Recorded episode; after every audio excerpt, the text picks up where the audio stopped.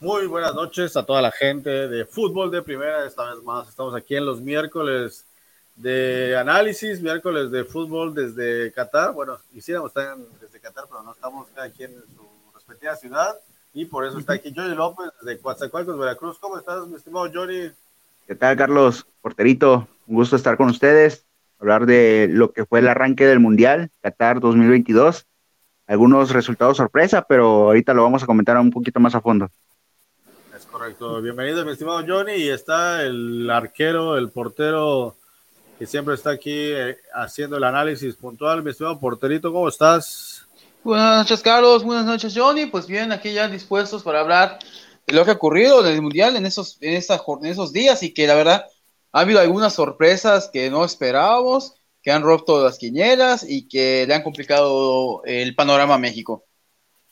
Es correcto, ¿no? Entonces, pues ya le damos la bienvenida a todos. Le recordamos que durante este mundial vamos a estar haciendo diario transmisiones breves para analizar la jornada del día, pero los miércoles sí tenemos ya un programa más, un poco más extenso con el equipo completo. Bueno, nos falta Germán Basulto, que debe de estar en los miércoles, pero bueno, hoy no, no puede estar, pero bueno, hoy estamos los tres para analizar lo que, lo que ha ocurrido en estos días, ¿no? Empezamos brevemente, pues con los temas de inauguración, donde el, el, dato ¿no? más importante es que el local, o sea, el organizador, pierde, siempre había ganado o empatado, ya desde ahí empieza este tipo de datos donde este mundial nos trae situaciones que no se han, no había, no habían pasado o habían pasado hace muchos años, como pasó también lo de el penal que, que también había, es un hecho histórico porque pasaron ahí tengo el dato de muchísimos años ¿Sí? cuando 92 años.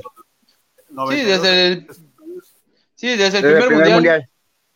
Sí. Es correcto. Desde Uruguay, es, es, correcto. Entonces, eh, están ocurriendo ese tipo de cosas en este mundial. Y pues bueno, ¿no? En este partido inaugural, Ecuador vence 2 a 0 a Qatar con un jugador que había pasado por el fútbol mexicano, mi estimado Johnny, que es el que mete dos goles y es el mejor anotador ecuatoriano en la historia de su fútbol, mi estimado. ¿Cómo viste este partido inaugural? Sí, la verdad es que Qatar realmente no ofreció mucho. Eh, Ecuador dominó el partido desde un principio. Creo que eh, yo esperaba más de Qatar porque se le había visto buenas cosas en la Copa Oro que estuvieron en, en Estados Unidos. Entonces, yo, yo esperaba que se le compitiera un poquito más a Ecuador. Desafortunadamente no, no, no fue así. Ecuador dominó todo el encuentro y Erner Valencia con que metió hat-trick, pero le anularon un gol.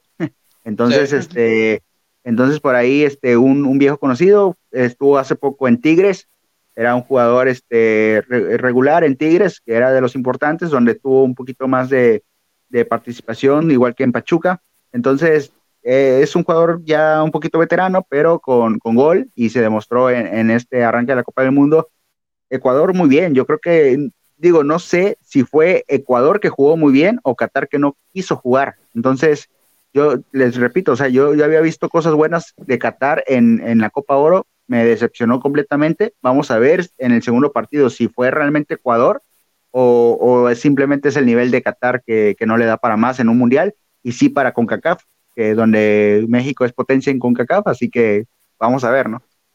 Es correcto. Oye, porterito, de los datos igual de este encuentro fue el tema del arbitraje, donde de último momento nos cambian, porque se había comentado que iba a ser la Frapart, esta eh, árbitro francesa muy, muy famosa, que ya, ya tuvo aparición como asistente, pero se había comentado que iba a ser la, la, la primer, la árbitro central, y bueno, deciden poner a Orsato, y otro de los temas de este partido a destacar es que este Ener Valencia salió tocado de la rodilla y vamos a ver si para el siguiente partido logra recuperarse porque sabemos que, que se le palanqueó ahí poco y en esos torneos tan cortos pues dudo mucho que esté al 100 y eso será una baja muy sensible para el equipo de Ecuador, mi estimado porterito.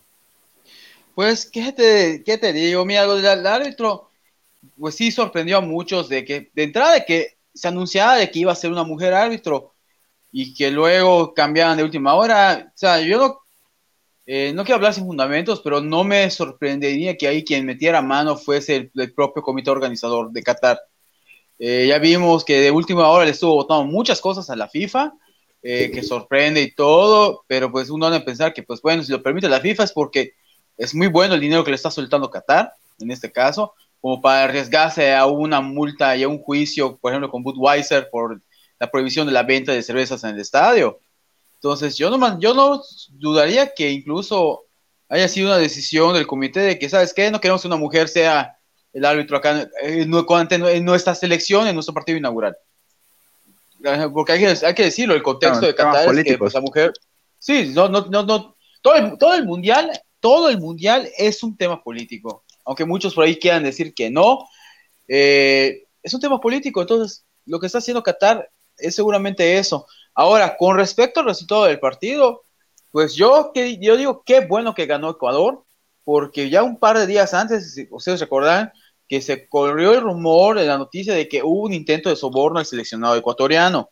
Eh, aquí la dio a conocer André Marín, pero pues a nivel internacional otros medios también replicaron esa noticia, ese rumor, y que pues qué bueno que no ocurrió así. Pero la verdad, eh, con respecto a Qatar, pues a mí no me sorprende, eh, porque sí es cierto, mostró cosas interesantes en la Copa, Copa Oro. Pues hay que recordar que antes participó en la Copa América, invitado igual y no le fue bien. Entonces, hay que hablar, pues, en este caso de. Ahora sí que hay que, hay que hablar de, pues, de cuál es el nivel como tal. Y la verdad no nos sorprende. No tiene una liga competitiva Qatar. Muchos jugadores son nacionalizados, aunque como bien dicen ahí, pues, con el dinero que sueltan, bien pudieron haber soltado para contratar o nacionalizar, digo, para nacionalizar, no contratar, esto de jugadores de mejor nivel, pero pues bueno, ¿Qué se esperaba realmente? Eh, para mí no me sorprende. Yo, yo todo el tiempo vi a Qatar eliminado de, en esta fase de grupos. O sea, no va a trascender, no va a pasar nada con ellos. Es, es, es, es, en este caso, Qatar va a ser el comodín para ver quiénes clasifican en ese grupo. Se le llama karma, por ahí dice mi estado porterito. Oigan, y también de destacar que la Liga MX femenil, pues alimenta en gran medida a este Ecuador, porque hay que recordar que además de mencionamos a Valencia que estuvo en el fútbol mexicano, pero bueno, ya no está, ahorita está en el Fenerbahce, pero bueno, también estuvo Romario Ibarra, Michael Estrada del Cruz Azul, Ángel Mela que estuvo en la banca de León, Félix Torres y Ayrton Preciado del Santos que también se quedaron en la banca, pero bueno, sorprende que tantos ecuatorianos estén en la Liga MX y pues sí, jugando bien acá en la Liga MX y bueno, son la base de este equipo ecuatoriano que vamos a ver hasta dónde le alcanza y esperemos que se recuperen el Valencia, porque sí eh, marcó diferencia, ¿no? Bueno, de, creo que dejamos ya a este partido de, de la inauguración para pasar a, creo que al primer gran este, equipo que vemos en, la, en el torneo, que es Inglaterra, que gana un 6 a 2 contundente a Irán, que digamos que pues, es un equipo muy similar a Qatar por el estilo de juego, por el hecho de que sus jugadores no están en grandes ligas, en, general, ¿no? Y pues Inglaterra demostrando su poderío con unas estrellas impresionantes y entre ellas, ¿no? Rajid Sterling, que le dan el número 10 y tuvo un partidazo, el doblete de Sack, Rashford que entra de cambio y se mete igual un golazo al minuto de haber entrado, Grilly de cambio y también mete gol, o sea, un equipo redondo, los titulares y los que entran de cambio pues marcan diferencia y pues creo que este es el primer equipo que yo lo pongo como gran candidato, candidato por lo que nos muestra hasta un, hasta ante un Irán que como Qatar creo que pues están de paso por este torneo, mi estimado Johnny.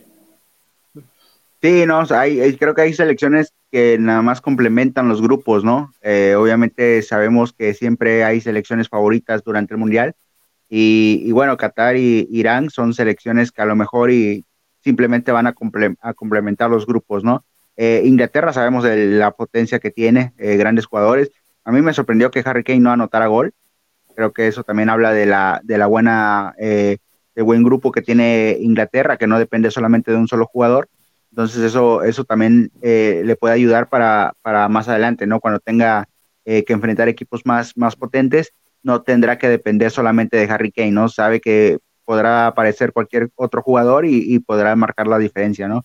Entonces, Creo que eh, yo digo, yo pondría, sí, Inglaterra siempre va a ser favorito, obviamente, pero yo después de lo de ver que vamos a hablar más adelante de, España, yo creo que, más allá del resultado, de Inglaterra, creo que el favorito hoy en día de lo que hemos visto, vamos a ver mañana Brasil, pero hoy en día España, ¿no? Entonces, eh, ambas selecciones, tanto España como Inglaterra, tienen jugadores muy jóvenes, eh, con mucho futuro, y eso siempre va a ser interesante. Entonces, vamos a ver qué sucede más adelante, pero Irán yo creo que es del equipo que, va a quedar eh, en los últimos lugares del Mundial junto con Qatar y me sorprendió que también le anotó dos goles, a pesar de que el, ya el último gol ya fue en los últimos minutos, entonces no bajó, o sea, a pesar de que ya iba goleado, no, no le importó que le anotaran otros gol, buscó y, anotó el, segundo. Entonces, también de cierta forma habla bien de Irán, que no, no se conformó o no trató de, que el resultado fuera menos, trató de buscar también sus goles y los, y los consiguió. Oye, oye, porterito, y de destacar la, el, yo me, impresiona la labor de los porteros, y siempre lo voy a decir, el, el, portero es la posición más difícil y nos regaló una lastimosa imagen este partido de ese choque del portero de, de Irán con uno de sus compañeros, donde se inmediatamente, pues parece que se rompe la nariz porque se le hincheó. De por sí, el personaje tiene una nariz impresionante. Después del golpe, tuvo que salir porque realmente estuvo noqueado un bastante tiempo, lo mantuvieron unos minutos, pero él solo después pidió su cambio porque fue un golpe digno de, de Mayweather, ¿no? Realmente terrible. Y, pero ¿qué, ¿qué, cosas te da el Mundial, ¿no? Imagínate al segundo portero que seguramente en su cabeza pasaba que no jugar un Mundial. Y pues con esta situación, porque ocurrió en el minuto 3, tuvo que entrar y pues mentalizarse a que ahora él es el portero titular para todo el mundial. Son de estas situaciones que te pueden cambiar en un instante el futuro de un jugador y la admiración a los porteros porque están expuestos a ese tipo de, jugadas porteritos. Sí, de hecho, eh, ibas comentando, ya vimos varias escenas en este mundial en donde los porteros han estado metidos en situaciones de lesiones y las y, en este caso. Y pues bueno, eh, yo, aunque digan, de entrada a mí me sorprendió mucho el resultado, digo, yo sí, que, yo sí creía que Inglaterra iba a ganar Irán, eh, nosotros no teníamos duda, pero no pensé que le ganara con tanta facilidad o con tanta diferencia. Y creo que parte de esa victoria, no es, no es quitarle mérito a, Inglaterra, porque la verdad jugó bastante bien, pero sí considero que igual pudo haber influido un poco la lesión de que pues pierdas a tu portero titular prácticamente comenzando el partido. Y pues la verdad, ahora sí que le agarró eh, en curva al suplente, pues el tener que entrar, básicamente. Y digo, yo creo que yo considero que eso pudo haber igual afectado. Yo tampoco es achacarle toda la culpa de la derrota, pero pues es algo que te mueve los planes completamente y, y pues nadie se lo esperaba. Esperemos que el portero de Irán pues se, se recupere, no sea nada, nada grave, porque pues la verdad esto de José, Josein, Joseini, como se llama el portero suplente, pues ahora sí que hizo lo que buenamente pudo. Pero pues sí, sí está feo. Y digo, no es echarle ir a la sal, pero pues los goles comenzaron a caer después de, esta lesión como tal. Y si, si checamos eh, eh, la, la, cronología, de hecho, el cambio, si no me estoy mal, fue el minuto 31, 32 Ahorita te confirmo. Fue al minuto 10. No, Ahí está, al minuto 20. Al minuto 20. Fue el minuto 20. Entonces, eh, sí, entonces sí, yo creo que eso sí pudo, sí pudo eh, influir en el marcador. Ahora, como menciona, pues buen trabajo el de Inglaterra, la verdad, sus jugadores se lucieron, sobre todo Saca, Bucayo Saca, pues la verdad, qué gran jugador, Raheem Sterling igual. Eh, sí, Jack Graelich pues poniendo eh, la, cereza del pastel. Y aún así, pues alcanzó a Irán pues para meter dos goles. Eh, Teremi que metió su doblete, igual. Entonces, pues yo creo que bastante bien. Y, y Pickford, pues bastante bien en lo que lo poco o mucho que tuvo, pues mostrando que pues es el portero más regular que tiene Inglaterra desde hace un tiempo. Es bueno el muchacho, digo, no es el mejor portero del mundo, pero después de mucho tiempo donde Inglaterra tenía muchas dudas con sus porteros, desde que dejó los guantes David Seaman, después del Mundial de 2002, desde eso había tenido muchas inseguridades con sus porteros y hasta que apareció Pickford, el menos esperado, recordarán el Mundial pasado y pues ahí se ha mantenido y ha sido regular. Es correcto. Ahí está el, análisis de este encuentro. Y bueno, pasamos ya a otro que en el papel se mostraba igual muy, muy bueno y, no nos dejó a deber nada, porque era el Senegal, Países Bajos de este grupo A, y, que realmente los que vimos el partido totalmente, Senegal dominó gran parte del encuentro y Países Bajos con sus cambios en el segundo tiempo logró pues meter estos dos goles, ¿no? Ya para ganar, pero realmente Senegal se notó la ausencia de Sadio Mané, como no, no, no, no te va a hacer falta, ¿no? Porque la defensa, qué impresionante es Curibali, ¿no? Lo recordamos todos de cómo cuando narrábamos ahí con nuestro amigo Germán, Curibali desde la primera vez que lo vi dije, este central tiene una capacidad impresionante y pues ahora ante la ausencia de Sadio Mané, él es el capitán de, este equipo y te atraían secos a pobre Toro Jansen parecía un, pequeño este, mamífero, ¿no? Porque realmente la corpulencia de Colibal y su, y su adelantarse a la delantera es impresionante. Entre él y sé que eran los centrales de Senegal, yo los veía y, decía, qué horrible y qué terror ser un delantero y tener que enfrentar a estos centrales. Pero bueno, al final Países Bajos les alcanza para ganar 2 a 0 y qué lástima por Senegal porque llega como campeón africano y pues realmente para mí era uno de mis, de mis gallos y lamentable que, que bueno, Países Bajos les da este, les da esta, esta victoria, ¿no? De 2 a 0. ¿Cómo viste este partido, mi estimado Johnny? Sí, la verdad es que, este, digo, la, la ausencia de Sanio Mané es, creo que no nada más para Senegal es una baja importante, sino también para el Mundial, ¿no? Creo que es un jugador importante que da gusto ver jugadores así. Entonces, este, digo, no, no, yo esperaba, decían, bueno, yo la verdad es que no sé mucho de, los jugadores de Senegal, el único que conozco con todo, la verdad, con toda sinceridad a, a, Sadio Mané, pero este, se esperaba un buen partido y creo que lo fue, eh, creo que lo fue, eh, entonces, este, era el más llamativo del creo que de los de la primera ronda, el de la primera semana del mundial era de los más llamativos. Entonces, este, creo que eh, fue un gran partido. Lo de Holanda, la verdad es que digo, a mí me, me, da gusto porque en los últimos, el último mundial no le, no, no fue, me parece que no fue. Y este, entonces, este, verlo regresar con una generación joven, con, con muchos jugadores interesantes, creo que un 2-0 para empezar el mundial habla de que Holanda puede competir para este, instancias más, más, más adelante. No sé si vaya a ser de, los favoritos para, llegar a, la final o semifinales, pero este, se habla de una generación de Holanda muy buena, ¿no? Eh, entonces, creo que eh, empieza bien Holanda en un grupo que no sé si es complicado o no, pero este, era importante siempre sacar este, los primeros tres puntos, sobre todo entre ellos, porque eh, son de los favoritos para, avanzar.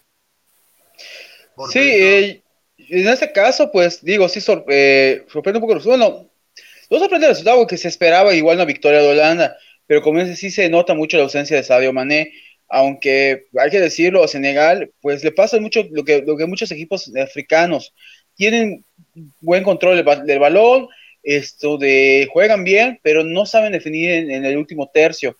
Eh, son hasta medio docentes en la definición, por decirlo de una manera. En el caso de, Holanda, pues hay que decirlo, ese viejo lobo de mal que es Vangal, pues le salieron los cambios, a través de los cambios cayeron sus dos goles. Él sabe, sabe lo suyo, no es el más agradable en su estilo de juego, y eso lo tenemos muy claro. Digo, es un técnico que no supo sacarle provecho a Juan Román Riquelme en el Barcelona, con eso lo decimos todo porque por su estilo de juego no, le encontró lugar, pero pues es efectivo el señor. Nos guste o no, nos agrada o no, su, nos agrada o no su estilo de juego es efectivo. Y pues también hay que mencionar que entre las cosas que hizo el señor Vangal de entrada, puso a jugar a, Jansen, a Vincent Jansen de Monterrey. Sí. ¿Quién iba a pensar que dice Janssen iba a, ser, iba a estar en el Mundial? La neta, yo creo que ni Janssen pensó que iba a jugar en el Mundial de 2022. Sí, nadie. Aparte que pues, iniciada titular, eso fue una gran sorpresa, pero hay que decirlo, dio, estuvo bastante tiempo, lo sacaron ya hasta el segundo tiempo, aquí tengo, sale hasta el minuto 61, o sea, más muy parecido a lo que, al tiempo que estuvo, por ejemplo, Martín, que estuvo 70 minutos. Sí, uno, uno pensaría que Luke de Jong estaría de titular al principio. Es correcto. Pero pues no. Y no dio un mal partido, realmente estuvo no, no, no. enfrentando a, a, estos centrales impresionantes, pero al final esa es una función que tienen que hacer y la hizo bien y tuvo dos, tres remates que no, no fueron tan claros, pero porque no eran fáciles de rematar ni nada. O sea, fue, dio, fue de esos jugadores que, que, que estaba dando el plus y que realmente hizo un gran papel. Me imagino que va a ser titular en el siguiente partido porque hizo bien su chamba. Lo que sorprende es que a veces esos jugadores que pasan por el fútbol mexicano pues no los vemos de esa misma manera o no les dan los minutos que y nos vienen a sorprender que realmente son grandes jugadores, pero por alguna razón en el fútbol mexicano no, no lo demuestran. Pues imagínate, Funes Mori era el delantero titular de Monterrey y está en la banca de, México. Jansen, que era el suplente, está en, la delantera de Holanda como titular. Entonces, son cosas que pasan en el fútbol. Sí, y Janssen está jugando en el fútbol de Bélgica, ¿no? O sea, ni siquiera está en una liga top, pero al final, como bien dice el porterito, este Bangal tiene estas situaciones que está medio loco, como el Bielsa y como ciertos técnicos, que observan, ¿no? Observan a, lo que hay y de repente algo le vio y dijo, este me lo llevo y le responde, ¿no? Realmente a lo mejor fue cuestionado quizá en Holanda por haberlo llevado, porque como dice el porterito, Holanda tiene una baraja de delanteros sí, que están bueno. en era, era cuestionado desde las eliminatorias cuando lo convocó por primera vez. De hecho, si no estoy mal, lo convocó para Eurocopa. Sí, creo que sí. Sí, ya, ya, lo tenía, ya lo traía, ya lo traía. Sí, pero muchos pensaban, eh, pues está experimentando, está probando y pues ahí Incluso está. No sé, no sé si ya lo había convocado ya estando en Monterrey. Sí, desde Monterrey lo convocó. Sí, por eso te digo, están en eso llama la atención porque quiere decir que, que, ya le gustaba el jugador, ¿eh? ya lo conocía y sabía que lo que le podía por eso le digo, están en la Eurocopa, lo convocó y Jansen todavía estaba en el Monterrey, por eso lo cuestionaban porque está llamando, o llamaba un jugador de una liga que no era europea, y pues al final algo le dijo para que en este último tercio pues se fuera, regresar a Europa, por y ya vimos por qué, porque lo iba a llevar al Mundial, y pues para sorpresa de muchos, fue titular. Pero pues bueno, ¿qué, qué, qué, qué más podemos decir? Pues sí, ahí que por algo pasan las cosas y bueno, qué bien, porque los jugadores asumen la responsabilidad, les dan la oportunidad y responden, qué bueno, ¿no? Pero bueno, pasamos ahora a, otro partido del grupo B, del grupo B. Que, tenemos ahí, que es el de Estados Unidos contra Gales. Y pues bueno, no siempre a nosotros como mexicanos, nos, el morbo, ¿no? De ver a, a nuestro gran rival de zona y pues realmente dieron un buen partido, realmente dominó por varios momentos a, Gales, que Gales, pues digamos que no es una potencia, pero bueno, digamos que, que tenían ahí como para quizá ganarle a Estados Unidos, quizá, precisamente a lo mejor era un poco más favorito Gales, pero bueno, al final Estados Unidos fue mejor, no fue contundente en cuanto a los goles, y pues bueno, ¿no? Este Gareth Bale, pues igual no se convierte en este delantero histórico para el país de Gales, y pues logra el empate, ¿no? realmente Estados Unidos dio buen juego y creo que le puede complicar a Inglaterra, le puede complicar a, Irán, creo que le puede ganar, así que se puede ser que se cuele Estados Unidos después de este empate, mi estimado Johnny. Sí, bueno, ahí, la clave, la clave va a ser cuántos goles le, va a meter a Irán. Esa es la clave para Estados Unidos. Entonces, este, digo, eh, ojalá y, y y, y avance, ¿no? Porque pues también hay que hablar, eh, habla bien de la CONCACAF, ¿no? Que equipos como, como Estados Unidos y México tengan buena participación, participación no lo de Costa Rica, que, lo de hoy fue penoso, pero este, de cierta forma creo que durante el partido lo, lo, que vi fue que Estados Unidos tuvo el balón, tocaba, eh, no, no, le, no le daba el balón a, a, Gales y empezó ganando Estados Unidos con gol de, de, de Wea o Wea. Entonces, este, entonces, este, eso, eso, este, pues hable, también hay que recordar, Estados Unidos tiene una generación muy joven, que esta generación de Estados Unidos no está, en el, por lo que se ha escuchado, no es para este mundial, es para el mundial del 2026. Entonces, es algo de lo que hizo Estados Unidos y no hizo México. Llevó a sus jóvenes que los está preparando para el 2026, cosa que México no llevó a, a los experimentados y a ver cómo nos va, a cómo les va, ¿no? Entonces, este, e, eso habla, habla bien de, Estados Unidos. Si bien, si le va bien o mal, a Estados Unidos yo creo que no le importa mucho, porque esta, esta, esta eh, este mundial lo hace como más de preparación para lo que viene en 2026. Entonces, eh, digo, eh, yo creo que como cualquier selección va a querer seguir avanzando, pero hasta donde llegue Estados Unidos es ganancia para ellos, porque recordar que, que, la generación de Estados Unidos es muy joven, o sea, Pulisic, que es la estrella, tiene como 22, 23 años y es la estrella de, de, Estados Unidos. Y, y Wea tener como 20, 21 años, o sea, entonces, son, jugadores, son jugadores muy jóvenes. Mira, ve, ve, cuál es la base de Estados Unidos, porterito y Johnny. Matt Turner, portero del Arsenal. Serginho Des, que está en el Milan de haber, después de haber estado el Barcelona. McKinney, que está en la Juventus. Timothy Weah, que juega en el y que la está rompiendo allá. Christian Pulisic, de Chelsea. Musa, que juega en el Valencia. Sargent, el delantero. Norwich City, juega allá en la Premier son este tipo de jugadores que están en ligas top, son muy jóvenes y como bien comentas, estimado Johnny, pues van a llegar ya muy maduros y jugando ya a, otro nivel, digamos, para el siguiente torneo, ¿no? Y sí, o sea, nada más tienen creo que un convocado de la MLS, creo, si no me equivoco, algo así. Sí, totalmente. Ay, bueno, y Giovanni Reina, ¿no? Se me, me olvidó comenzar lo que juega en el Borussia Dortmund y Anthony Robinson del Fulham, o sea, ahí ya son como 10 están en equipos top y pues comparado con, con otros equipos como México. Pues, aquí, aquí la base de la selección es Monterrey, imagina. Es correcto. Ahí, ahí, estamos muy mal. Porterito, tu comentario de este partido. Bueno, pues muchos me dijeron loco por apostar por un empate contra, entre esos dos. Y pues no, tuve razón de fantastar. Yo aún sigo insistiendo que de este grupo van a pasar Inglaterra y Gales. Yo no veo a Estados Unidos en la segunda ronda. ¿Por qué? Porque aunque sean jóvenes y todo, tengan talento, eh, yo creo que Inglaterra y Gales son más selección que ellos en ese aspecto, eh, como tal. Y vimos que Gales supo reponerse. Eh, el siguiente partido, yo veo una victoria clara de, Inglaterra sobre Estados Unidos. Gales va a golear a, Irán, o le va a ganar a Irán. No, no, creo que le golee, pero le va a ganar a Irán. Y pues ya la última, aunque Estados Unidos le gane, le gane a Irán, yo veo un empate entre Inglaterra y Gales, ya sabes, hermanos, los dos pasamos con esto y ya vaya a Estados Unidos. Pero eso sí, tiene una selección joven con muy buenos prospectos para el siguiente mundial. Sigo insistiendo que el Tata cometió muchos errores con esta convocatoria.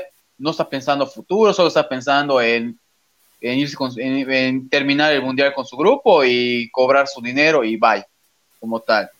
Entonces, yo, yo creo que Estados Unidos no, no pasa la siguiente ronda, se va a quedar, porque Inglaterra y Gales creo que tienen más coherencia como equipo, considerando que pues, la selección de Estados Unidos es muy joven. Pero ya para el 2026 sí tiene, va a ser eh, bastante peligrosa esa selección.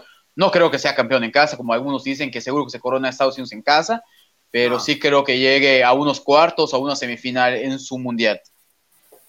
Que el tiempo tener la razón, por ahorita vamos a esperar. Y pues bueno, Pasamos ya al grupo que más nos interesa, que es el grupo C, donde la primer gran sorpresa es esta derrota de Argentina con un Messi que yo nunca lo vi conectado, nunca lo vi pidiendo el balón, no lo vi asumiendo responsabilidad que pues era él o no, la tiene de ser el mejor jugador por los números y por lo que ha hecho, por venir de, de ganar la Copa América, por muchas situaciones, por su edad, por eso como, como si estuviera jugando una cáscara y pues le dejó la responsabilidad a otros como Rodrigo de Paul y Leandro Paredes, que a mi parecer ese es el punto más débil de Argentina. Una dupla muy lenta en medios de contención y pues esta posición es la posición donde debe haber más dinamismo y creo que ahí es el peor error de haberlos juntado y el error fue que Arabia Saudita pues aprovechó ese tipo de, situaciones y pues yo solo rescato a mi Gómez, que dio un partidazo el tiempo que estuvo, mi estimado Johnny. ¿Tú cómo viste este partido? Sí, yo creo que a Argentina le pesó mucho la, la ausencia de los Celso, ¿no? Creo que era el jugador clave para, para Argentina. Si no estaba Messi, creo que por ahí los Celso podría hacer una, alguna diferencia. Recordar también que Argentina ya no tiene al Cunagüero, ya no tiene a, los delanteros que tenía antes, ahora, Lautaro, ahora, tiene a, Lautaro Martínez, que, sí es buen jugador, pero pues si no, si no le generan las oportunidades de gol, va a ser muy difícil, ¿no? Eh, el, juego de Argentina se basa mucho en lo que haga Messi, y si Messi no está, pues ni modos, ¿no? Hay que, hay que buscarle por otros jugadores que, también eh, ya, no es, ya no tienen la misma edad, ¿no? Di María, digo, es un jugadorazo, pero también ya no te puede dar lo que te daba hace cuatro años. Entonces, creo que lo de Arabia Saudita fue muy sorpresivo. La verdad es que yo creo que ni ellos esperaban ganarle a Argentina, sobre todo porque empezaron, empezaron este, perdiendo. Entonces los dos goles ya fue, cayeron en el segundo tiempo y, lo importante es que supieron mantener esa ventaja porque todavía quedaba mucho tiempo. Entonces, este, de cierta forma, Arabia Saudita, nosotros lo veíamos como el rival más, más débil de, del grupo. A lo mejor no hizo el mejor partido, pero le pudo ganar el favorito del grupo. Entonces, aguas con lo que pueda pasar este Arabia Saudita contra México y contra Polonia. Entonces, vamos a ver, vamos a ver, ojalá y, el partido clave de México era este eh, contra Polonia, lo desaprovechó, Arabia Saudita aprovechó el primero de Argentina, que era el más fuerte, y pues a ver, a jugarnos la calificación más adelante, pero lo, lo, de, Arabia Saudita ya, eh, ya es de rescatar y aguas, porque yo sí creo que a lo mejor Arabia Saudita te puede dar un susto más adelante, y Argentina matar o morir el sábado contra México. Argentina, si pierde contra México, está fuera. Entonces, yo creo que el sábado eh, Argentina saldrá a ganar, México saldrá a, buscar el empate, por lo que yo veo, ojalá no sea así, pero digo, Argentina se puede llevar la, la, sorpresa de que a lo mejor México le gane con un gol como sea y quede fuera. Y la decepción que sería, porque este, tengo entendido que sería el último mundial de Messi, entonces Imagínate que en el último Mundial de Messi te, te vayas en fase de grupos eliminados por Arabia Saudita y por México. Imagínate qué, decepción, ¿no? Está muy triste.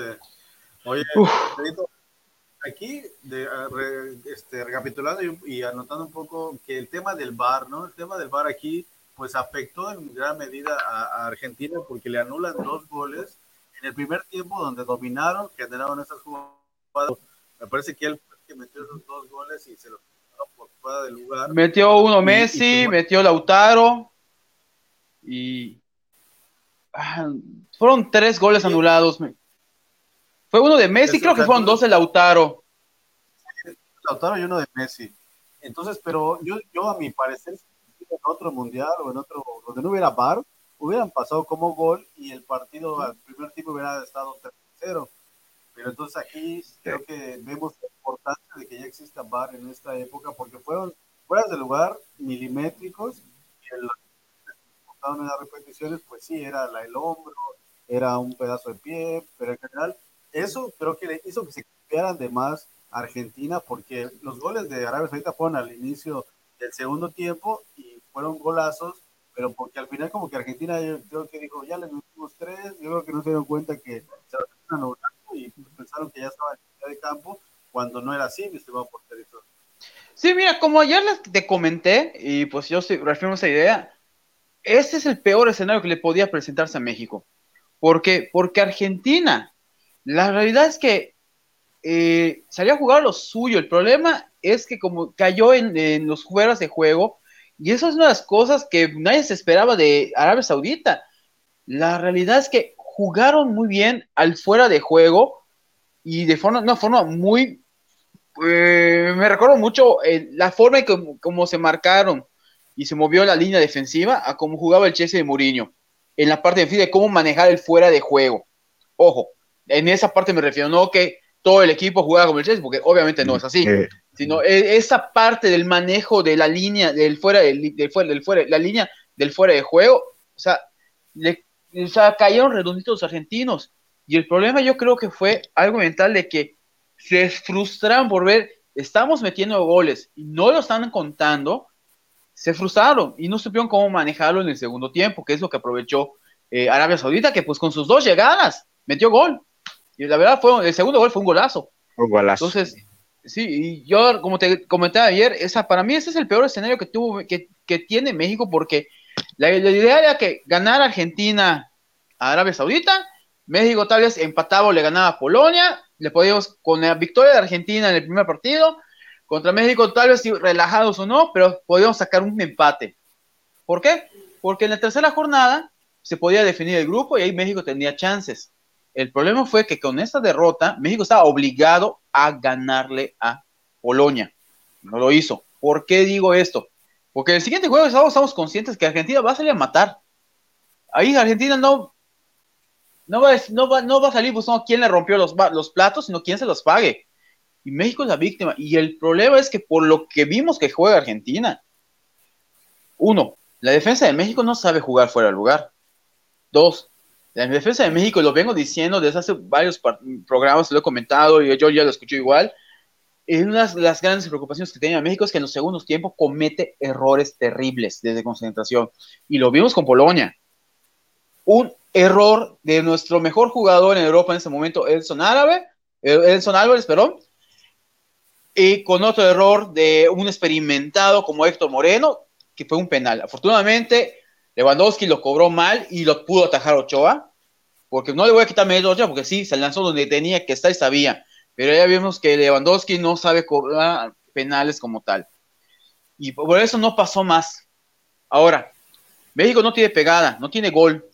México no tiene gol como tal. Partido contra Argentina. Argentina mete el primer gol, ya fuimos. México no va a tener reacción. Y, ahí, con todo respeto, ya eh, perdiendo con Argentina, ya estamos eliminados. ¿Por qué? Porque Arabia Saudita, con su victoria, va a salir a, matarse. No nos va a poner fácil. Entonces, ese es el peor escenario que pudo pasar. Argentina se va a recomponer, va a salir más peligroso el, sábado. La única forma que le saquemos un punto a Argentina es que México meta un gol primero. Solo así. Pues ya sin querer ya estamos hablando de lo que tenemos en pantalla, pues de este, estamos hablando del grupo que es Argentina, México, Polonia y Arabia Saudita, y pues sí, estamos ya entrando en el tema de México, donde jugaron bien, tuvieron la posición del balón, pero pues el fútbol, goles, ¿no? Aquí, y eso es lo que ahora no tenemos, dependemos de jugadores como el Chucky Lozano, que es un gran jugador, que mete goles en el Napoli, pero no es un killer, ¿no? Y, y de repente si pega, es un jugador habilidoso, que mete goles en Chile, pero tampoco es un goleador nato, que en otros mundiales, pues extrañamos a un Jared Borghetti, por ejemplo, un Jared Borghetti con este cuadro sería un acompañamiento perfecto para esos dos jugadores. Es un rematador nato un Jared Borghetti, un Cuauhtémoc Blanco. claro, o sea, gente. Bueno, hasta Ricardo Peláez, recordemos el Mundial del 98. No, no, no me tocó, que a la primera que tienen rematan, ¿no? Y, aparte hay que hablar del tema de la estatura, ¿no? Eh, es un tema que en este mundial vemos a jugadores arriba de 1.90, ¿no? Yo me sorprendía mucho, me parece que era Marruecos, uno de estos equipos, de, o sea, la mayoría, ¿no? De hecho, también es destacar que México y junto Bélgica, por ejemplo, son muy altos.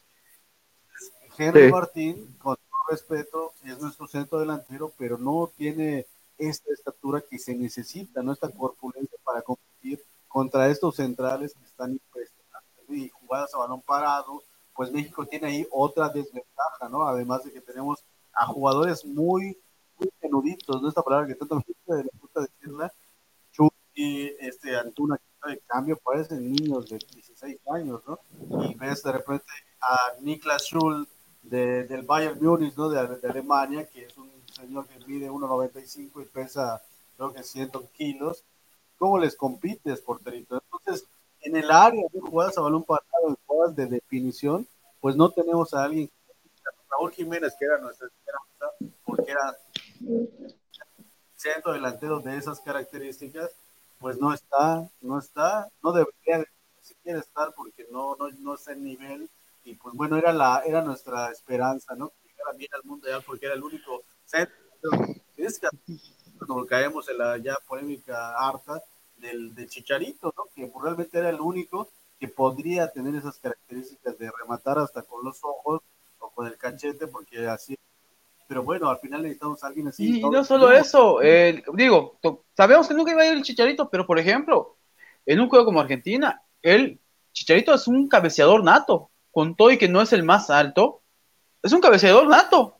Y, de hecho, checa sus estadísticas, muchos de sus goles son de cabeza, como tal. Pero bueno. Ajá. la nuca. Sí, pero quitando al Chicharo, la realidad es que eh, el partido de Polonia se pudo haber ganado con otro delantero. No estoy diciendo que tal vez Santi Jiménez pudo haber sido la solución, pero estás de bueno, creo que en este partido, creo que hubiese preferido meter a Funes Mori en la segunda parte, que en vez de meter a Raúl Jiménez, que solo estuvo caminando. No, pero, o sea, no, no, ¿quién, iba a mandar, ¿quién iba a mandar balones? Es que también no, no mandaban balones. No hubo oportunidades de gol. ahí, ahí viene el otro problema. Necesitas sí, es que, generar o sea, centros y metes a Antuna, por Dios santo. Antuna es otro, es el, es el gringo Castro 2.0. Lo vengo diciendo hace tiempo. Prometía mucho. Por, por, eso se fue a Chivas. Pero ya desde Chivas empezó a mostrar cosas que, que no carrera el balón, no sabe qué hacer en el, en el último toque. Y vimos ahí una jugada en donde debió haberse entrado y tiró a gol. Falsetinazo terrible. Ajá. Entonces, ese es el problema. Entonces, creo que ahí hubiese tenido otras opciones y vuelvo sin insistir en esto. Yo hubiese llevado Cendejas, por ejemplo. Yo hubiese llevado a este chico de, se me olvida el nombre de este muchacho de Puebla que está entre los sparrings. Se me olvida el nombre. Esto de, bueno, creo que hubiese tenido otras opciones para que tengamos a alguien que pueda eh, proveer de balones. Pero mi comentario es que metas a Raúl Jiménez, que no está en forma, solo está, entró a caminar y realmente no generó peligro. O sea, en ese momento, no, no, es jugador de selección Raúl Jiménez. Con todo el respeto, se le respeta todo lo que hizo, se lamenta lo que le pasó, porque nadie se le desea lo que le ocurrió. Ajá. Vive de su chilena que se aventó de la Azteca. Eh, sí, pero el problema es este de que él era la esperanza, pero se lesionó y ya dejó de serlo. Y es, y es difícil que un jugador vuelva de, una lesión del, cráneo. Era, era el, posiblemente el, el, delantero más importante para este mundial. Y, hablando un poco de lo de Antuna, yo creo que era un partido también como para Diego Laines, ¿eh? Por ejemplo, sí, sí, pudo, haber, Diego Laines pudo haber hecho, a lo mejor, te ves Antuna meta a Diego Laines y Diego Laines, bien o mal, te iba a mandar un buen centro. ¿Quién le iba a rematar? ¿Quién le iba a rematar? ¿Quién sabe? Pero te iba a mandar un buen centro. Entonces, ahí son de las cosas que luego no entiendes y que dices, bueno, llevas a Antuna, pero sacas a Laines y, o sea, digo, son, son, son decisiones de los técnicos, pero digo, sacas, dejaste fuera a Diego Laines y, a Santiago Jiménez que sin pensarlo te pudieran haber ayudado en este partido. Entonces, este, son de esas cosas que luego te pones a pensar y dices, teníamos a los dos jóvenes, este, en buen bueno, Santi Jiménez en mejor momento que, Diego, ¿no? Pero este, eran dos jugadores que te pudieran haber hecho la diferencia en este partido y no, no, no los llevaste. Entonces, ahí viene el, el problema de México, ¿no? Entonces, decía, podría haber, yo creo, yo creo que podría haber estado Henry, o pudo haber estado Funes Mori, o pudo haber estado Raúl Jiménez o el que sea, y no iba a pasar nada porque no había centros. Todos lo querían generar por la banda, entonces tenían la posibilidad de llegar, eh, de, centrar, y no había nadie en el, en el área, entonces tenían que volver a regresar, tenían que regresar, eh, retrasar el, el, balón, a esperar a que alguien llegara, pero pues ya te llegaron tres, cuatro polacos a, a defender, y pues ya obviamente con tu solo delantero ya no ibas a hacer nada, porque el Chucky Lozano no te va a salir a llegar a cabecear con la estatura que tiene. Entonces, Es, son de las cosas que no, no entiendes, ¿no?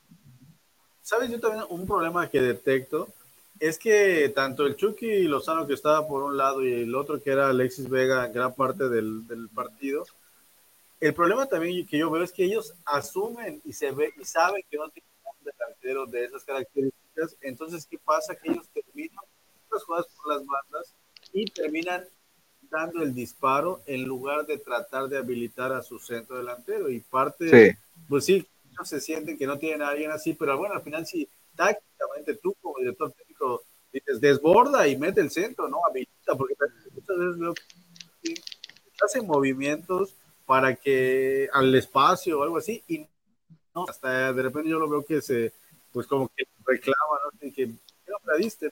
Y ellos, como lamentablemente no, no tienen tanta efectividad en sus disparos y de 10 meten una, ¿no? Entonces, pues ahí radica también parte del problema porque no hay efectividad, pero también creo que esa es una mala, actitud de nuestra gente que lleva por las bandas, Chucky, Antuna, los que tuvieron, que no, no le están dando la confianza a su centro delantero, esté quien esté, y Henry Martín en América, pues ha demostrado que cuando le cae balones, pues sí las mete, ¿no?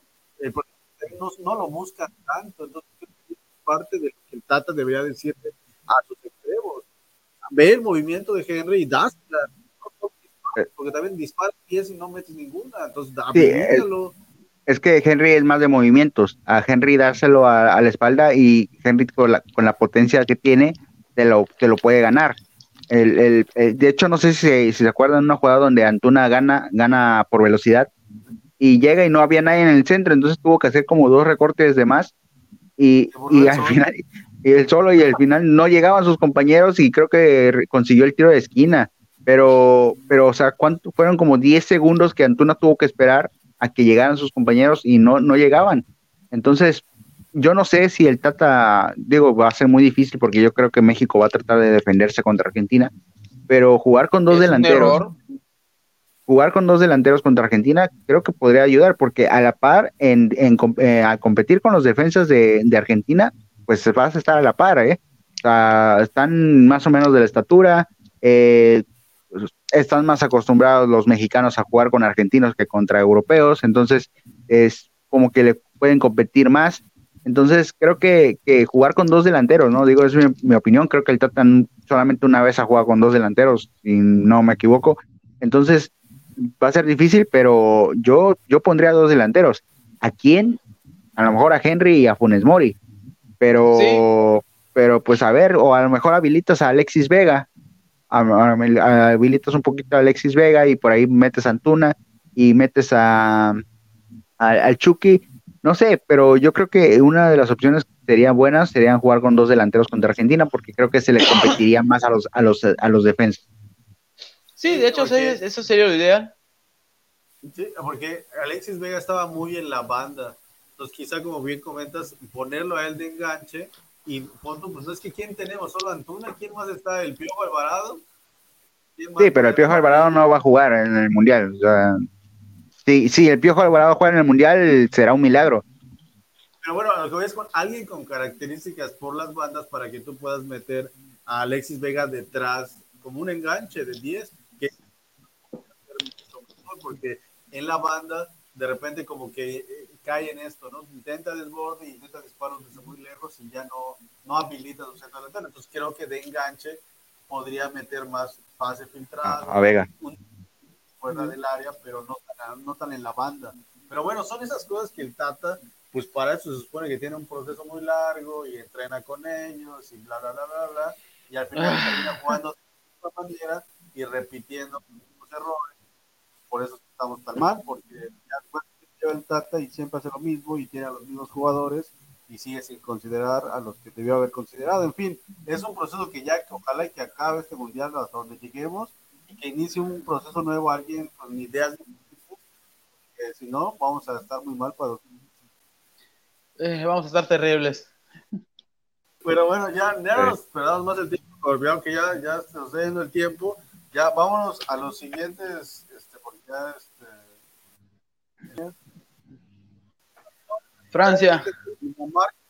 La marca Túnez, que terminó 0 a 0, donde ahí igual es de estos equipos árabes, que Arabia Saudita, Túnez, Marruecos, le están complicando la vida a los que parecen como favoritos.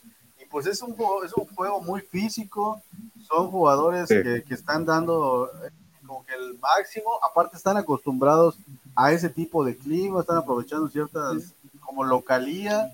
Y bueno, al final aplicando a, equipos como Dinamarca, que en el papel venía como favorito, tiene a jugadores en los mejores equipos, está Schmeichel de, del Niza, Christensen del Barcelona, Simón Jair del Milan, Eriksen del Manchester United, eran todos en una fútbol top. Y Túnez con jugadores de su liga local y de no sabe dónde, dónde juegan, le complicaron y le sacaron un 0 a 0 y pues aguas con los equipos árabes porque le están complicado la parecen como los favoritos Sí, la verdad, este fue un partido muy, la verdad, con, pese al 0-0, fue un partido eh, bastante interesante. Fue entretenido, eh, trabado, eso sí, pero los tunecinos ahora sí que le complicaron bastante a los, a los daneses. Y ya Túnez, desde la eliminatoria de 2018, venía mostrando cosas interesantes. No más que en el Mundial, pues ahí sí ya no, ahora sí, literal, el frío ruso eh, les pasó factura. Pero yo creo que Túnez puede dar una, no descarto alguna sorpresa que pueda dar Túnez en este caso, porque la verdad eh, tiene, buen, tiene buen equipo. Muchos de sus jugadores están en, Francia, en ese, en, ese, aspecto. Juegan en Francia por aprovechando la cercanía y todo. Y yo creo que por lo que vimos, eh, Túnez puede dar alguna sorpresa realmente. No, no, no dudaría que por ahí le pueda complicarle a alguien más e incluso colarse como segundo de grupo yo los vi muy fuertes, ya me acordé, estos eran los que les comento que los vi de 1.90 y se ven con una cara de, de esas de películas de, veamos, de Jean-Claude Van Damme en el Oriente y que, que tienen este, entrenamiento militar.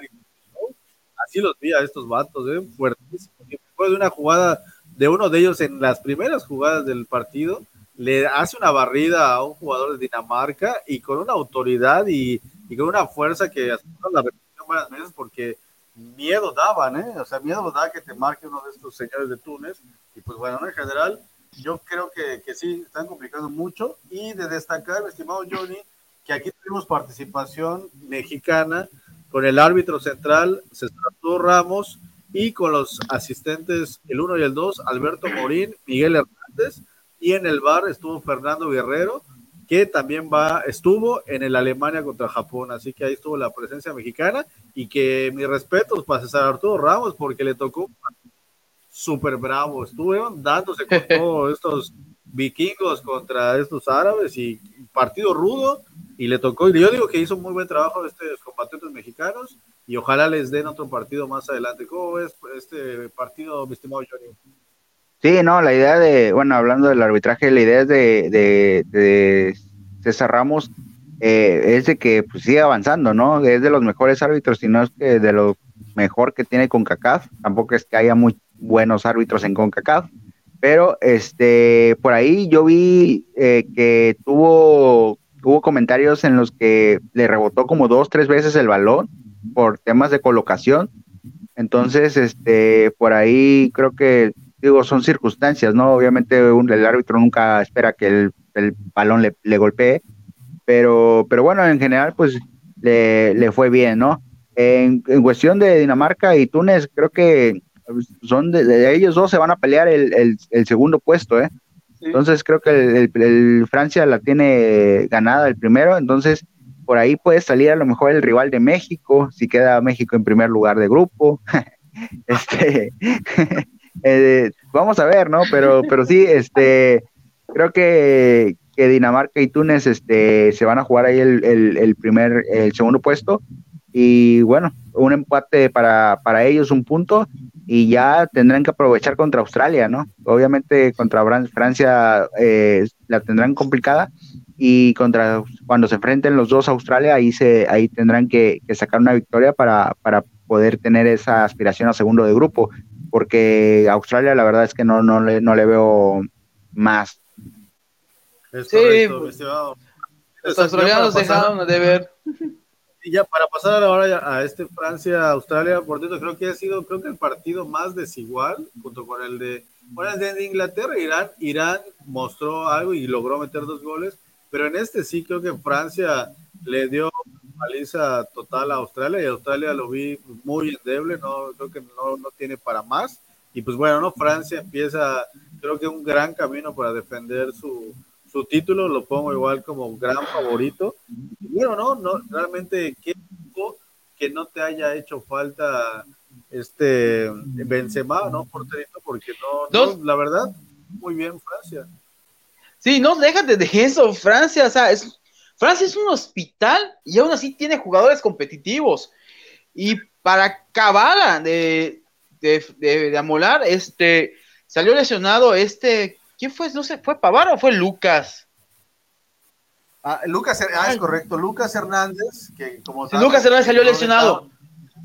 su hermano Teo Hernández pero que lástima por la lesión de su hermano. Sí, y aún así, eh, tiene equipo Francia. El gran problema de Francia históricamente, cuando le va a un mundial, es el vestidor.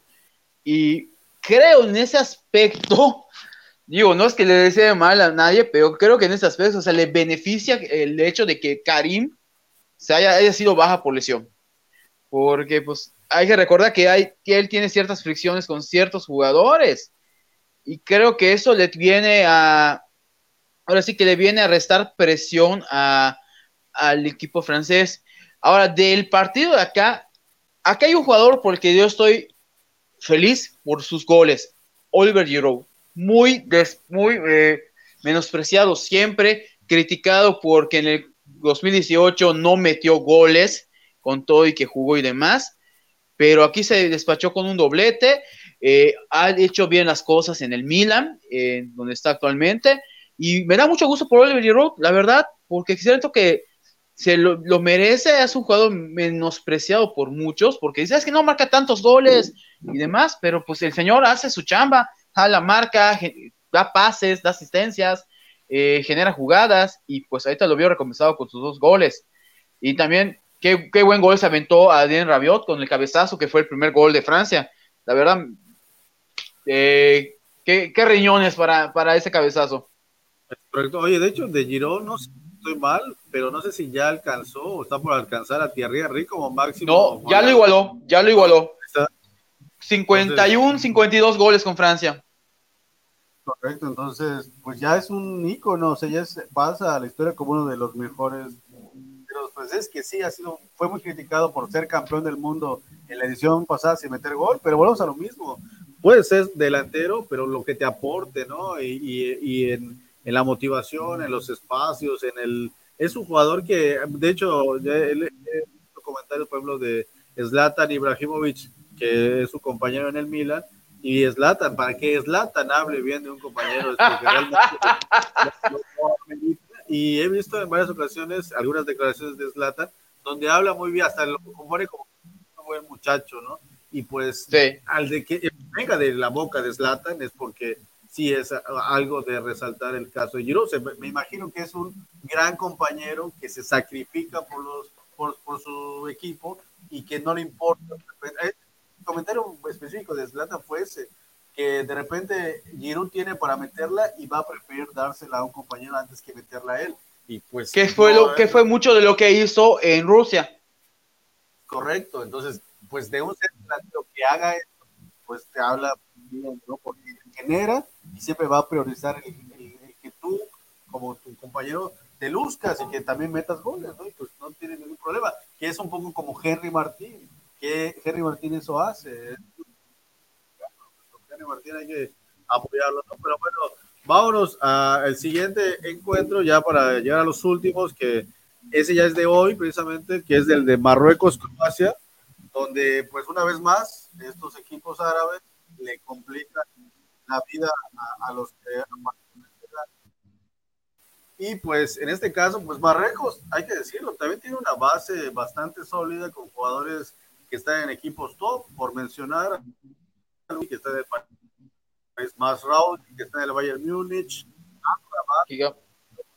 nuestra Serie A italiana, que está en la Fiorentina, Ziyech, que está allá en el Chelsea, y el Nesiri, que está en el Sevilla, ¿no? O sea, ya tiene una base de jugadores pues como que bastante talentosos y pues Croacia, pues, decirlo, ¿no? Tienen ahí a, a Luka Modric a la cabeza, tienen a Brozovic que está ahí en el Inter, Kovacic del Chelsea, a Kramaric que está del Hoffenheim, Vlasic del Torino, Perisic que dio una gran temporada del Inter y que ahora está con el Tottenham en general, creo que pues tienen una base de, de, equipo muy buena los dos y pues al final terminan con 0 a 0, mi estimado Johnny.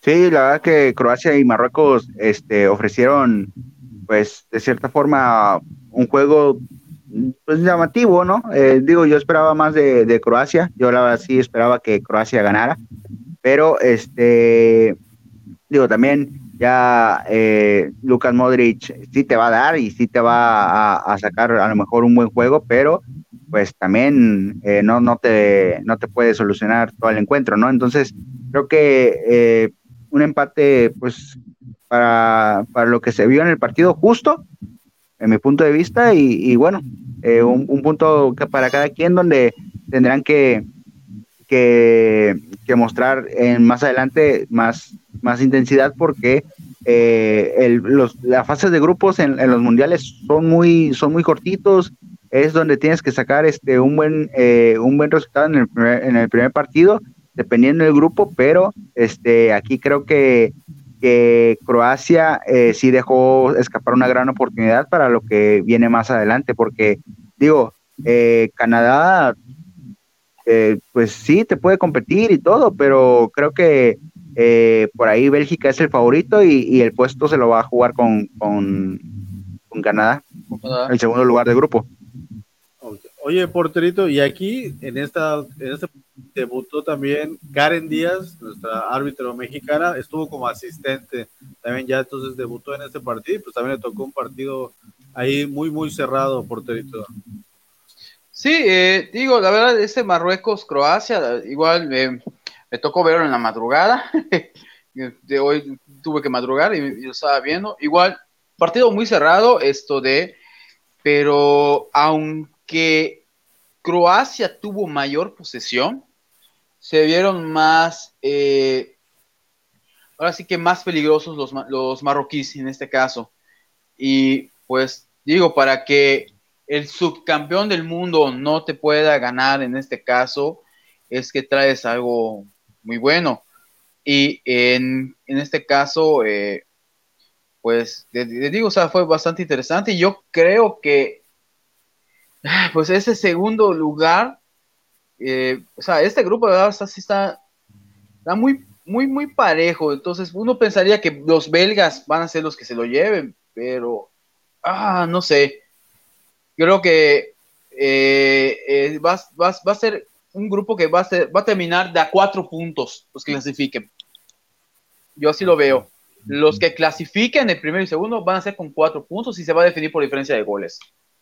Ahí está el pronóstico del porterito. Hoy ya pasamos a esta, pues no sé si llamarlo sorpresa, que sí lo es, pero bueno, al Japón, dice ya Japón, a mí ya no me sorprende, recordamos que tengo yo porterito, parte de este equipo, muchos los conocemos bien porque estuvieron en, en el Mundial, en los Juegos Olímpicos.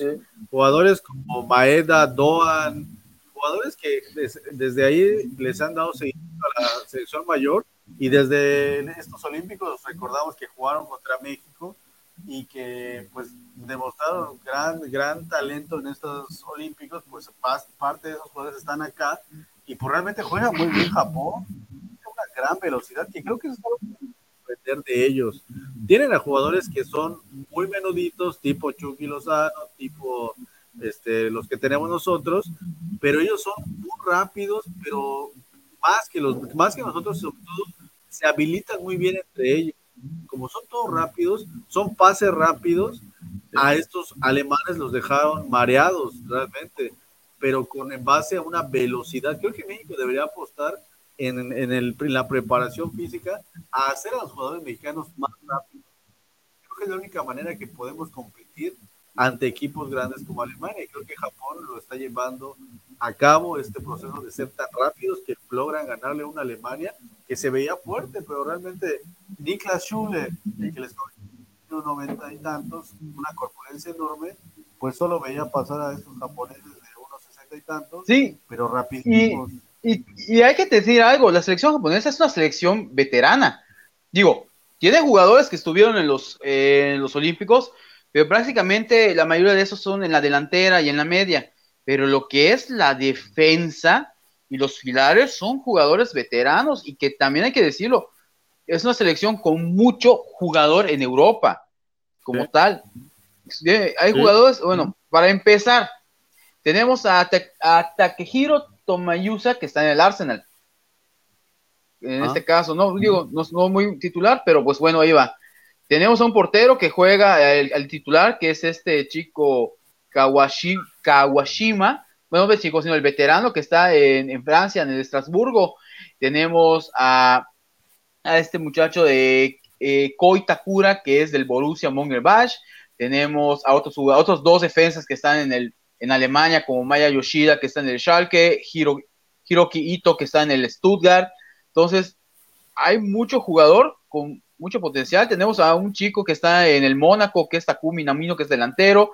Tenemos a uno en la Real Sociedad, que es Takefusa Kubo, que estuvo en los Juegos Olímpicos, que mencionabas. Real este jugador.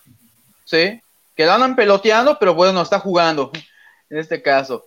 pero tenemos, tenemos varios jugadores muy buenos y hay que destacar algo. Eh, realmente el control del partido lo tuvo eh, Alemania. La cosa fue que en los goles donde anotó Japón, como tú mencionas, lo que hizo Japón fue utilizar la velocidad. Y como, lo que, como nos aplicó en los Juegos Olímpicos en el partido de fase de grupos. Exactamente. Que, nos, que nos ganaban porque nos mareaban, porque sus jugadas fueron con velocidad.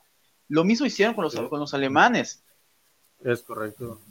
Sí, yo los pongo como pueden dar una sorpresa, así como el caballo negro del torneo. Yo pongo a Japón me sorprendió es que juegan a una velocidad impresionante, tiene una técnica. A mí me impresiona mucho Doan, que juega en el Friburgo de la Bundesliga, y desde estos Juegos Olímpicos a mí me gustó mucho ese jugador.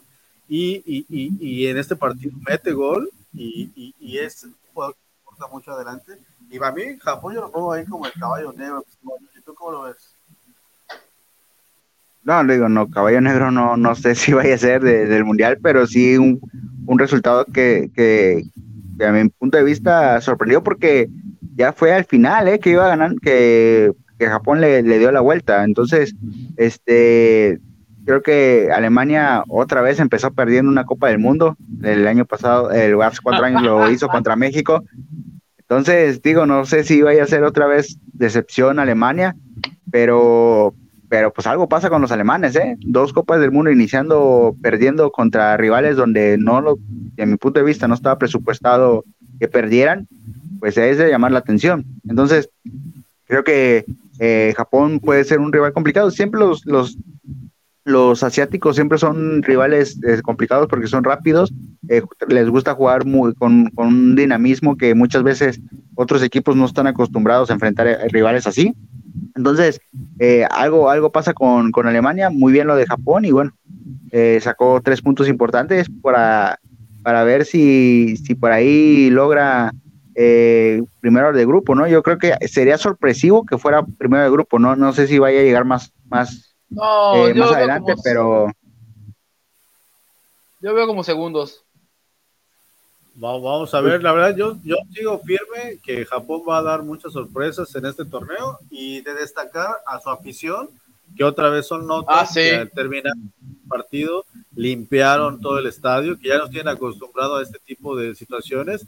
Hablamos de una cultura bastante pues particular en el buen sentir y qué detalle, ¿no? Realmente ellos son respetuosos y hacen este tipo de acciones donde demuestran su gran dinamismo y en su gran inteligencia y su gran cultura rica en valores y pues qué detalle, realmente mis respetos para este tipo de cosas. Cosa contraria que nos compartía nuestra productora hoy durante el día, que hay una nota ahí del Universal donde comentan que ya hay una como queja de la FIFA por parte de la afición mexicana por ciertos gritos, los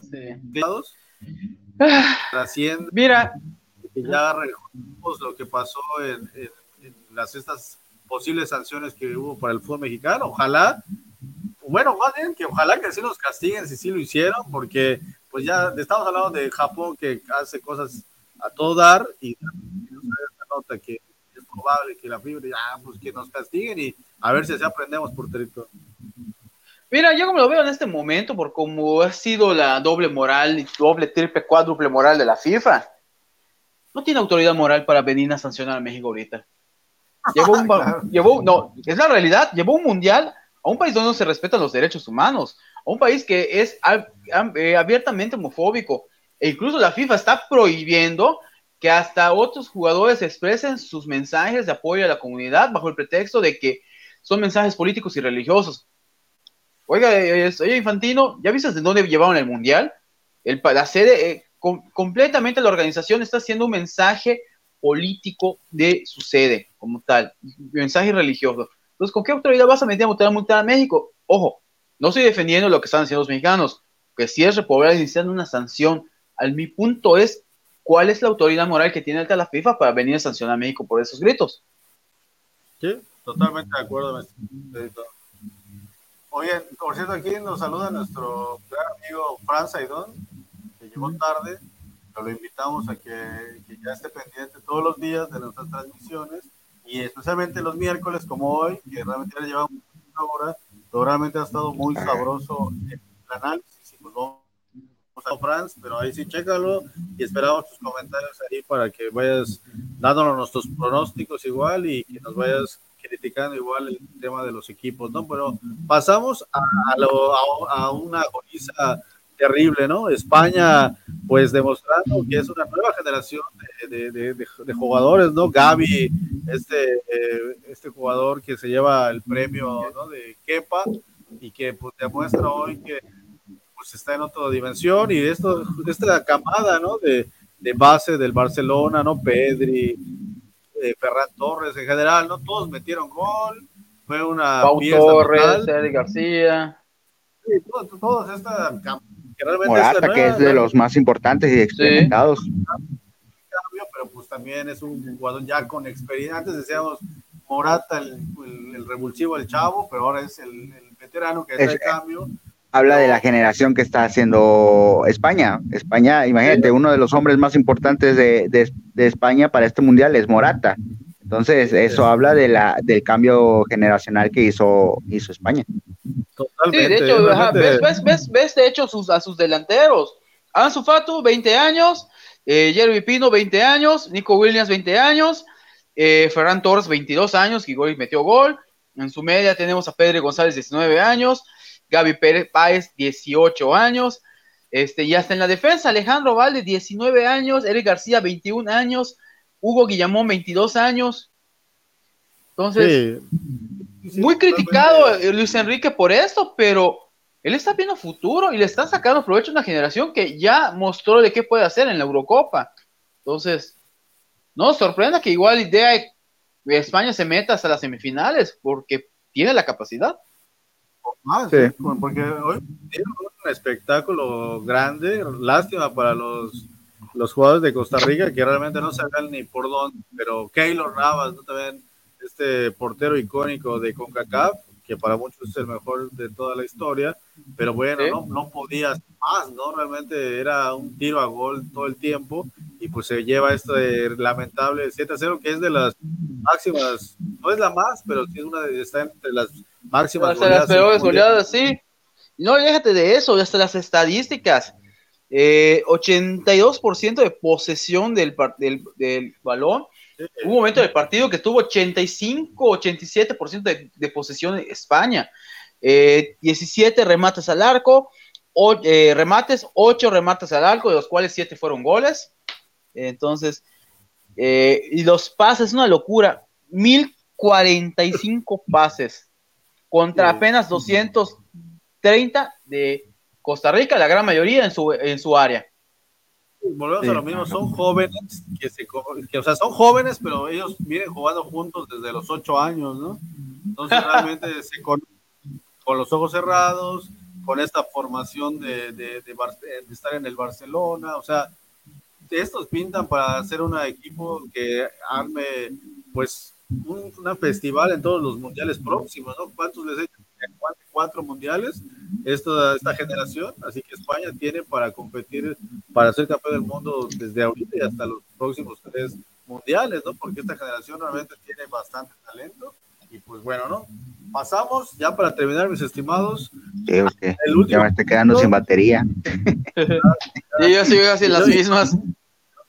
Pero bueno, este, Bélgica le gana 1 a 0 a Canadá y Canadá, yo creo que le, pasó lo que México le, le, pasaba antes.